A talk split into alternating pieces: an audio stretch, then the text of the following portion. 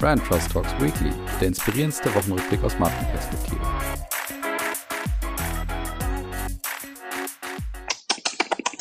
Das, liebe Zuhörerinnen und Zuhörer, war erneut der Osterhase und zwar, weil Ostern jetzt vorbei ist und weil es doch einige Zuhörerinnen und Zuhörer gab, die diesen Osterhasen gut fanden und deswegen habe ich nochmal eine kleine Hommage an ihn vorbereitet und deswegen ja, starten wir nochmal unkonventionell. Der, damit herzlich willkommen zurück zu Branchers Talks Weekly in der KW17. Ihr seid wieder zurück bei eurem Lieblingswochenrückblick aus Marketing und Markenperspektive und ich habe wieder einiges vorbereitet, frisch nach Ostern. Muss aber dazu sagen, der Osterhase hat ganz offensichtlich mein Mikro entwendet und deswegen heute vielleicht tontechnisch eine bisschen andere Qualität, aber bin sicher, die Inhalte und die Qualität vom Podcast heute wird die Tonqualität wettmachen. Und zwar habe ich diese Woche natürlich Twitter dabei, aber ich habe vor allen Dingen ganz viele Kampagnen dabei, ganz neue. Ich habe Fundstücke dabei, die alle was mit Essen zu tun haben und das, obwohl auch Hornbach ja als Baumarktunternehmen dabei ist. Und ich habe zwei Rankings dabei, die damit auch den Gewinner darstellen oder die Gewinner darstellen. Und ich habe sogar auch einen Verlierer dabei. Also, los geht's. Die Marketing-Themen der Woche. Ja, ich habe diese Woche mir zwei Kreuzworträtsel gekauft für, glaube ich, 8,99 Euro oder so in dem Dreh. Und Elon Musk hat einfach mal Twitter gekauft. Das ist, glaube ich, an euch nicht vorbeigegangen. Und er hat den Widerstand der Entscheider bei Twitter gebrochen, die sich ja bis zuletzt noch dagegen gewehrt haben, dass Elon Musk eben das Unternehmen komplett übernimmt, aber hat es jetzt im Endeffekt geschafft und zahlt jetzt 54,20 Dollar pro Aktie, um eben jetzt Twitter komplett zu übernehmen. Das macht er nicht von ungefähr. Äh, Elon Musk sieht unheimliches Potenzial in dieser Social Media Plattform und ist ja selber auch einer der prominentesten aktiven Twitter-Nutzer. Also er hat rund 83 Millionen Follower und hat jetzt eben gesagt, er möchte Twitter zu einer globalen Plattform für Redefreiheit machen. Und er sagte in dem Zuge dann eben auch, er hat in Twitter investiert, weil er eben an das Potenzial glaube und die Plattform das Potenzial hätte, eben freie Meinungsäußerung auf der ganzen Welt zu etablieren. Und er glaubt eben, dass das gerade für die Gesellschaft und für funktionierende Demokratien enorm wichtig wäre. Und jetzt ist natürlich die Frage, was können wir erwarten von Twitter und von Elon Musk vor allen Dingen auch und was ist vielleicht auch meine Einschätzung. Zuallererst muss ich sagen, ich war ein bisschen, ja, durchaus traurig über diese Art der Übernahme und zwar aus dem Hintergrund, dass Twitter ja im Vergleich zum Beispiel zu Facebook in den letzten zwei Jahren sehr stark in die eigene Profilierung investiert hatte, was vor allen Dingen das Thema Hate Speech und die Eindämmung von Hate Speech oder auch von Fehlinformationen anging. Also da haben sie sich ja hervorgetan im Vergleich zum Beispiel zu Facebook und haben sich dadurch so ein bisschen zu einer Art Trusted Plattform vielleicht auch gemausert Wenngleich man natürlich auch sagen muss, dass das Thema Vogue Twitter ja auch etwas ist, was dort sehr stark grassiert. Also Twitter inzwischen auch zu einer Plattform geworden ist, wo sehr viele Einzelmeinungen sehr isoliert eben dargestellt werden und gerade auch dort so ein bisschen eine Art Nährboden für Shitstorms entstanden sind.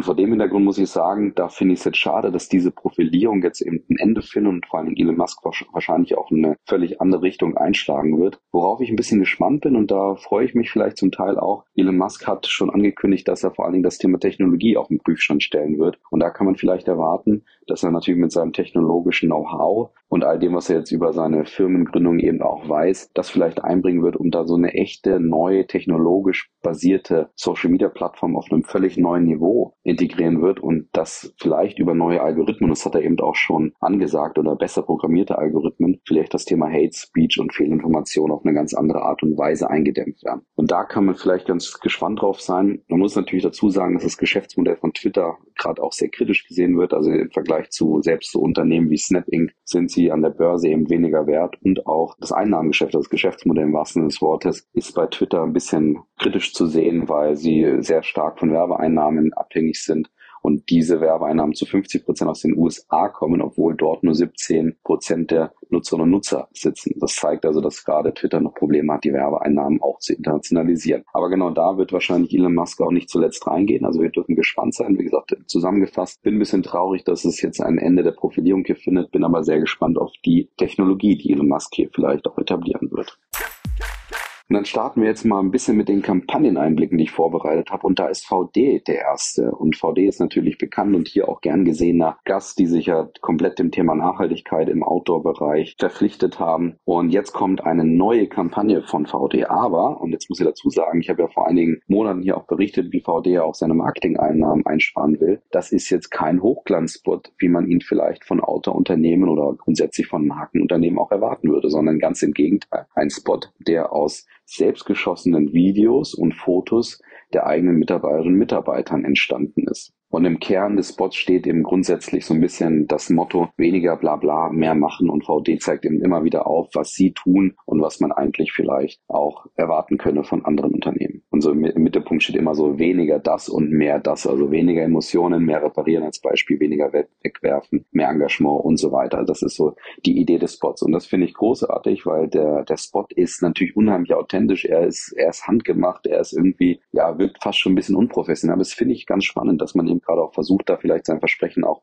wahrzumachen, was die Marketing-Einnahmen angeht und dann eben ganz, ganz authentisch versucht, dort ein Video herzustellen. Was ich ein bisschen schade finde, ist, dass trotzdem eine Agentur mit Tova das Ganze begleitet hat und ich mich dann schon gefragt habe, als ich das Video gesehen habe, also dieses Video, ohne dass ich jetzt irgendwie die Agentur jetzt hier da abschätzen möchte. Dieses Video hätte ich gefühlt auch selber hinbekommen. Und da finde ich dann schade, dass VD vielleicht nicht diesen Weg geht, dass man sagt, das machen wir komplett in-house, das machen wir mit Studenten, das machen wir mit irgendwelchen Praktikanten, die sich vielleicht mal im Schnitt und in der Kreativität, Kreativität so ein bisschen ausleben können. Weil wie gesagt, diese, diese Authentizität dieses Spots ist großartig und da hätte ich dann schon fast erwartet, dass das Ganze vielleicht irgendwie noch mehr handgemacht und noch mehr in-house ist, als dass da noch eine Agentur beteiligt ist. Nichtsdestotrotz möchte ich das Ganze hier nicht abschätzen, eine super Idee und ich finde auch einfach, fast schon ein bisschen ein, ein, ein richtig guter Standard für die Zukunft auch, dass es nicht immer solche Hochglanzvideos sein müssen, wie wir vielleicht auch in den nächsten beiden Themen sehen werden.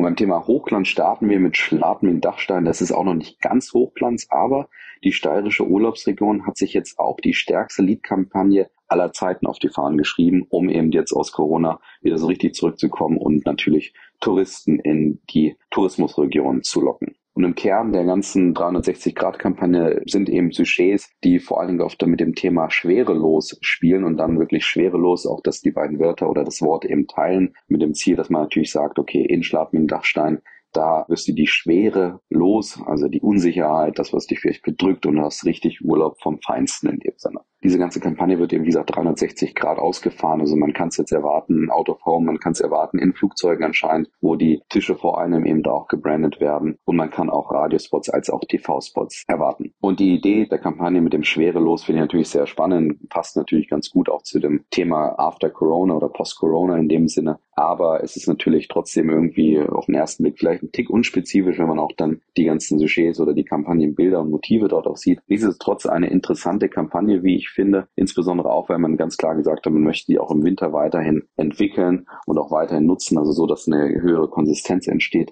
Nichtsdestotrotz habe ich so ein bisschen vermisst in der Kommunikation und Erklärung der Kampagne, was genau das jetzt auch strategisch mit Schladming Dachstein zu tun hat und was man vielleicht auch von der Tourismusregion auch auf der Leistungsebene wiederum wiederum auch erwarten kann, was dieses Schwerelose eben wirklich ausmacht. Und wo wir gerade so ein bisschen über den Wolken unterwegs waren und vielleicht auch über Flugzeugwerbung gerade gesprochen haben, gehen wir doch mal zur Lufthansa. Und die Lufthansa kehrt auch zurück nach der Corona-Pandemie und möchte jetzt Lust machen, da darauf, doch wieder neue Horizonte zu entdecken. Und dazu haben sie ebenfalls eine groß angelegte Kampagne gestartet und Herzstück der Kampagnenidee ist eben ein Online- und ein Kinospot, in dem eben Lufthansa wieder richtig Lust machen möchte auf das ganze Reisen und eben vor allen Dingen auch so ein bisschen das Entfernen von den ganz gewohnten Zoom-Meetings. Und damit starten sie interessanterweise auch einen 45-sekündigen Spot, dass sie eben starten, damit, ja, wir waren so gewohnt, dass wir in diesen Boxen waren, einen Bildschirmwagen und jetzt müssen wir doch mal wieder diese Bildschirme verlassen und wieder in die große weite Welt reisen. Und grundsätzlich kann man dem Ganzen, also das ganze, diese ganze Kampagne ist hochwertig und professionell und seriös umgesetzt, wie man das von Lufthansa auch erwarten kann. Es sind auch Bilder entstanden oder auch Bildermotive natürlich entstanden, Kampagnenmotive entstanden, wobei die ein bisschen, also da, da arbeitet man mit einem Stil von mehreren Bildern aufeinander. Das muss man erstmal auch ein Stück weit verstehen und da kann auch die Wiedererkennbarkeit zu der Lufthansa, zu den Lufthansa-Kampagnen von vorher auch ein bisschen drunter leiden. Say yes to the world heißt dieser Claim eben. Grundsätzlich finde ich es irgendwie schade, dass auch da jetzt einfach nur so eine Kampagne rausgekommen ist nach zwei Jahren oder drei Jahren. Ich weiß gar nicht, wie lange wir jetzt Corona so richtig hatten hier. Ja, doch waren so knapp zwei Jahre, dass man da jetzt nur in Anführungsstrichen mit der Kampagne kommt. Ich hätte mir vielleicht auch mal gewünscht und würde mir auch nach wie vor für die Zukunft wünschen, dass Lufthansa mal irgendwann mal so mit einer richtigen Markenführungsidee auch kommt und sagt, hör mal, wir wollen uns jetzt auch mal hier so richtig positionieren. Wir haben an den Leistungen geschraubt. Wir haben nicht nur mal die Farbe verändert oder irgendwie eine Kampagne gemacht, um die Leute eben zum Reisen zu motivieren. Also wenn Lufthansa mal wieder so richtig sagen könnte, wofür man denn eigentlich steht, wo man auch die Leistungen unterscheiden möchte und daran angeknüpft vielleicht auch Kampagnen und Stilveränderungen etc. knüpfen würde, dann würde ich das auf jeden Fall sehr begrüßen in der Zukunft. Der Nachtrag noch, diese neue Kampagne kommt von Kollerebbe und das ist jetzt ganz wichtig für die Verlierersektion in die Welt starten. Die Verlierer der Woche. Warum ich nämlich Kollerebbe hier so anspreche, ist, weil Kollerebbe im weitesten Sinne auch zu den Verlierern hier gehört, wobei ich ganz klar sagen möchte, Accenture bzw. Accenture Interactive ist für mich der Verlierer der Woche. Und zwar, warum? Accenture hat ja jetzt die letzten Jahre eben wirklich viele Agenturen weltweit aufgekauft mit dem Ziel, eben Technologie und Kreativität auch zu verbinden. Soweit nichts Ungewöhnliches, das machen gerade sehr viele. Auch Beratungen, dass sie sich gerade im Agenturfeld auch betätigen, was die Einkäufe und Akquisitionen angeht, eben aufgrund dessen, dass dort unheimlich viele Millionen und Milliarden natürlich bekanntermaßen gewälzt werden. Ich erzähle ja auch immer sehr viel über die Agenturen und deren Budgets, die sie hier auch bekommen für Werbung und Kampagnen etc. Und bisher liefen alle Agenturen, die dort aufgekauft wurden, eben unter Accenture Interactive beziehungsweise als Part of Accenture Interactive. Und jetzt hat Accenture Interactive eben entschieden, das Ganze komplett zu eliminieren, praktisch alle Marken und alle Agenturmarken dort aufzugeben, das Ganze in Accenture Song zu überführen. Die einzige Marke, die dabei auch überlebt, und das ist dann schon irgendwo auch die Skurrilität und auch die Kritik, die hier auch geäußert wurde, ist die Agentur Droga 5, die wiederum auch dem CEO von Accenture Song gehört, nämlich David Droger, der also die einzelne, also seine Agentur bleibt eben die einzige, die jetzt eben irgendwie noch den Namen behalten darf. Und das ist schon sehr ungewöhnlich und skurril, würde ich mal sagen, weil dafür natürlich auch eine Erklärung fehlt. Ich denke, dass es wahrscheinlich um Markenrechte geht und auch vertragsgemäße Pflichten geht, weil die Agentur erst 2019 eben gekauft wurde, also Droger 5. Und vielleicht geht es da eben noch um bestehende Markenschutzgeschichten oder ähnliches. Grundsätzlich muss ich eben sagen, Accenture Interactive bzw. Accenture Song wird hier eben zum Verlierer, weil erstmal auch diese Umbenennung von Interactive zu Song überhaupt nicht nachvollziehbar ist. Also da wurde ähm, gesagt, in der Kommunikation aufbauend auf der langjährigen Kultur des Wandels bei Accenture steht der Name Accenture Song für eine dauerhafte und universelle Form des menschlichen Handwerks, der Verbundenheit, der Inspiration, des technischen Könnens und der Erfahrung und setzt die Vorstellungskraft und die Ideen der Mitarbeiter frei, um greifbare Ergebnisse zu erzielen. Also hier eine wunderbare Aneinanderreihung von Worten, die sehr schön klingen, die aber irgendwie die Antwort nicht so richtig geben, warum das ganze Ding jetzt eben Accenture Song heißt. Aber gut, das gehört eben auch mal dazu, zu Kommunikation. Und was natürlich ebenfalls sehr schade ist, neben dieser Droga 5 Geschichte auch, dass natürlich jetzt Accenture Interactive oder im Song mit einem Mal all diese Kulturen und diese etablierten Markennamen, da sind eben Kollerebbe dabei, da ist auch Sinner Schader dabei, eben mit einem Mal wegwischt und eben das Ganze eben für offensichtlich das Ziel, Synergiepotenziale hier zu heben, aber dafür eben ganz offensichtlich eben etablierte Markennamen, Kulturen, Identifikationen etc. ganz komplett eliminiert. Und ob das so schlau ist, das wird sich noch zeigen. Klar, Accenture wird alles tun, um weiter diese Synergien auch vom Beratungsgeschäft in den Agenturgeschäft eben zu überführen und auch zu schaffen. Darüber wird sicherlich nach wie vor sehr viele Milliarden geben, die man erzielen wird. Trotzdem wird es sicherlich auch den ein oder anderen Euro geben, den man verliert, allein aufgrund dessen, dass man jetzt wahrscheinlich hier und da gerade im Fachkräftebereich enorme Herausforderungen haben wird für Accenture, denn den Mitarbeiterinnen und Mitarbeiter auch zu gewinnen, weil das ein Fachkräftemangel im Agenturmarkt herrscht. Das ist ebenfalls bekannt und das wird auf jeden Fall eine Herausforderung sein für dieses Konglomerat. Und dann kommen wir zu den Gewinnern. Die Gewinner der Woche. Und die Gewinner sind eben diese Woche in den beiden Rankings integriert, die diese Woche herausgekommen sind. Und das ist einmal das Best Brand Ranking und das Most Trusted Brand Ranking. Und das Best Brand Ranking kommt eben raus von dem Marktforschungsinstitut GfK, die dort eben immer empirisch auch versuchen ja, zu ermitteln, welche Marken denn besonders erfolgreich sind und dabei befragen sie eben Kundinnen und Kunden, mischen das Ganze aber auch natürlich mit wirtschaftlichen Markenerfolg und mit unterschiedlichen Elementen, die sie dort eben messen, was diese Marken auch angeht. Und herausgekommen sind vier Kategorien, wie zum Beispiel Best Overall Brand oder Food Beverage Brands, oder auch Best Hybrid Brands und Best Travel Brands. Bei Best Hybrid Brands geht es um das Thema der Verknüpfung der Online- und Offline-Welt und da erinnert ihr euch vielleicht, dass ich vor zwei Wochen eben gerade über Mediamarkt gesprochen habe, das sehr gut gemacht haben und dazu passt eben auch, dass Mediamarkt zweiter Platz ist bei diesen Best Hybrid Brands hinter der DHL, die das eben sehr gut anscheinend schaffen und wo vor allen Dingen die Convenience gelobt wurde. Im Bereich Best Travel hat Booking gewonnen, im Bereich Food and Beverage hat die Rügenwalder Mühle gewonnen und das wird nochmal gleich wichtig, wenn wir über die Most Trusted Brands sprechen. Und im Bereich Best Brand Overall hat tatsächlich Sony PlayStation gewonnen. Und das trotz der Lieferschwierigkeiten, die man bei der PlayStation 5 ja immer wieder auch hört. Und das ist in, in dem Sinne dann schon vielleicht ein bisschen überraschend, vor allen Dingen, weil Sony PlayStation völlig neu unter den Top 10 in dieser Kategorie war und dort echt ein paar namhafte Marken hinter sich gelassen hat. Und dann gehen wir mal rüber zum Most Trusted Brands. Das ist nämlich von Reader's Digest und dem Aachener Institut Dialego die eben ganz, äh, ja, jedes Jahr auch das Thema Markenvertrauen dort eben untersuchen und versuchen eben die vertrauenswürdigsten Marken in Deutschland zu ermitteln. Und da ist es eher so, dass Befragte in Kategorien gefragt werden, was ist denn dort ihre präferierte Marke? Und dort wurden insgesamt drei, fast 3600 Marken insgesamt in diesen 20 Produktkategorien eben genannt. Und es gibt einige Marken, die eben oft genannt werden und die dann eben entsprechend dann auch in den jeweiligen Produktkategorien gewonnen haben. Ich möchte jetzt nicht alle nennen, aber da sind ebenfalls ein paar Schwergewichte dabei. Von Aspirin über Gerolsteine, über Dr. Oetker,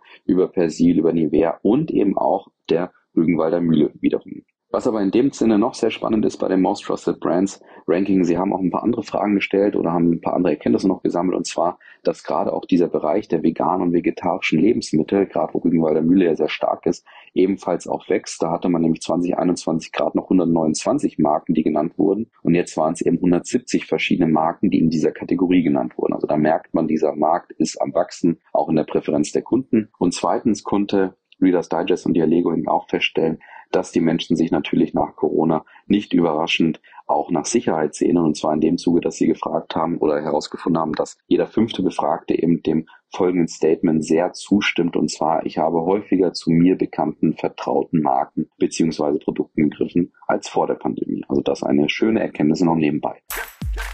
Und damit starten wir mit den Fundstücken, den leckeren Fundstücken vielleicht auch. Die Fundstücke der Woche. Und ob das so wirklich lecker ist, das müsst ihr auch ein bisschen entscheiden, weil wir starten mit Burger King und deren Muttertagskampagne, die aber ganz, ganz anders aussieht, als man sie vielleicht erwarten könnte. Beziehungsweise anders gesagt, Burger King auch sich überlegt hat, wie können wir denn unsere Marke, unsere, unsere Markenkompetenz auch auf das Thema Muttertag übertragen, weil es nicht zwangsläufig etwas mit uns vielleicht auch zu tun hat. Und da haben sie Schwangere eingeladen, mal über ihre Gelüste während der Schwangerschaft zu sprechen und haben sich eben auch bestätigen lassen, dass es diese vermeintlichen Gelüste, die man ja immer mal wieder auch hört, dass es die auch wirklich gibt. Zumindest haben das die Befragten bestätigt. Und herausgekommen sind neue Whopper-Kreationen eben auf Basis dieser verrückten, skurrilen Gelüste der schwangeren Frauen. Und deswegen wird's am 8. Mai, eben am Muttertag, im Burger King Restaurant in Berlin am Tempelhofer Damm kostenlos für Schwangere und Mütter diese ungewöhnlichen Whopper-Kreationen geben. Von Gurke mit Marmelade, Fischstäbchen, Apfelmus bis hin zu Currywurst und Brathering. Ja, ihr habt alle richtig gehört. Also diese Art der Whopper-Kreation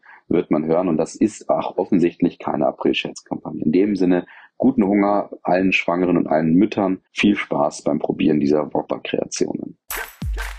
Und dann kommen wir zu Hornbach, die ebenfalls Essen rausgebracht haben, und zwar in, in gemeinsamer Kooperation mit Three Beers, die eben für Porridge stehen und auch gemeinsam mit Kaufland. Und die haben jetzt sich eben eine Pocket Porridge Linie überlegt die es auch letztes Jahr schon gab, die jetzt aber vor allen Dingen eben über Kaufland auch in den Handel reinkommt. Und dort kann man jetzt eben so Riegel erwarten, beziehungsweise besser gesagt so Quadrate erwarten mit dem, mit der Idee, dass diese Quadrate gerade auch für Handwerker und Bauarbeiter sehr gut geeignet sein sollen, weil sie eben natürlich in den Blaumann, in die Brusttasche etc. passen. Also ein bisschen so die Idee von Rittersport, die ja auch immer sagen, Rittersport sollte eben damals in das Sportsacko, in die Sportsakkotasche des Mannes auch passen. Und dort gibt es jetzt eben diese Porridge, ja, äh, Tafeln kann man sagen, und die heißen auch sehr spannend, die heißen zum Beispiel Nährstoff, Mahlzeit oder auch Spachtelmasse und haben, sind ganz klar auch von den Konsumenten aus gedacht, weil sie zum Beispiel nicht krümeln, weil sie nicht irgendwie Dreck an den Fingern bringen und weil man auch die Tüten mit dem Mund aufreißen kann, wenn man eben gerade auch mal dreckige Hände hat. Also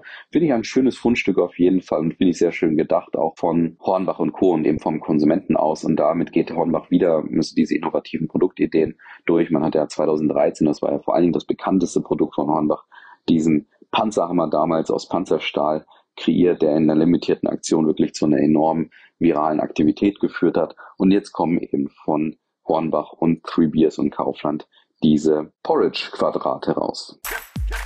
Und das letzte Fundstück kommt von Greenforce und Greenforce macht nämlich vegane Burger, Frikadellen oder auch veganes Ei und ist ein Münchner Startup, das sich jetzt eben gerade in diesem wachsenden Markt von vegetarischen und veganen Ersatzprodukten ebenfalls breit macht und dort haben Joko Winterscheid und Thomas Müller investiert als Investoren. Und die haben jetzt natürlich auch sich überlegt, wie sie denn ihrer eigenen Marke in gewisser Weise auch einen Push geben können und haben sich deswegen einen Schlagabtausch über Social Media auch geleistet, wo sie so ein bisschen gegenseitig sich auch auf die Schippe genommen haben und vor allen Dingen auch gesagt haben, dass Thomas Müller als auch Joko Winterscheid Winterscheid eben dort jetzt Investoren sind. Da rausgekommen sind wirklich sehr, sehr humorvolle Spots, auch die ihr euch mal anschauen solltet. Also finde ich ein sehr gut gelungenes Fundstück in dem Zuge hier auch. Man sieht aber auch, wie jetzt hier Markenaufbau gerade in so einem umkämpften Markt auch stattfindet. Also da geht es natürlich viel um Bekanntheit, viel darum, relativ schnell auch virale Aktivitäten zu starten und relativ schnell auch irgendwie in das Mindset der Kunden zu kommen, weil es eben so ein umkämpfter stark wachsender Markt ist. Was ich ebenfalls sehr spannend fand, war, dass Florida Reklame diesen Spot oder diese ganze Spotreihe eben begleitet hat. Und das sieht man schon so ein bisschen auch daran, weil die ganzen Spots eben sehr, sehr lustig sind und schon ein bisschen an die Machart von Joko und, und Klaas eben auch erinnern und, und Florida Reklame eben auch die Agentur praktisch ist, die Kreativagentur ist oder die Reklamagentur eben ist von Joko und Klaas. Und was ich daran eben so spannend finde, ist, dass man vielleicht jetzt noch mehr lustige Werbung insgesamt auch im Werbemarkt äh, erwarten kann. Es sei denn, Florida Reklame wird vielleicht ebenfalls von Accenture Intec, äh, pardon, Accenture Song aufgekauft. Dann können wir natürlich darauf warten, dass dieser Name vielleicht auch mal irgendwann verschwindet. Ja, in dem Sinne entlasse ich euch wieder ins Wochenende. Entschuldige mich nochmal für die vermeintliche Tonqualität. Ja, aber auf jeden Fall wünsche ich euch ein schönes Wochenende, natürlich einen guten Start in die nächste Woche. Und nächste Woche geht's dann wieder so richtig rund bei Branchers Talks Weekly. Macht's gut, vielen Dank, bis dann, ciao.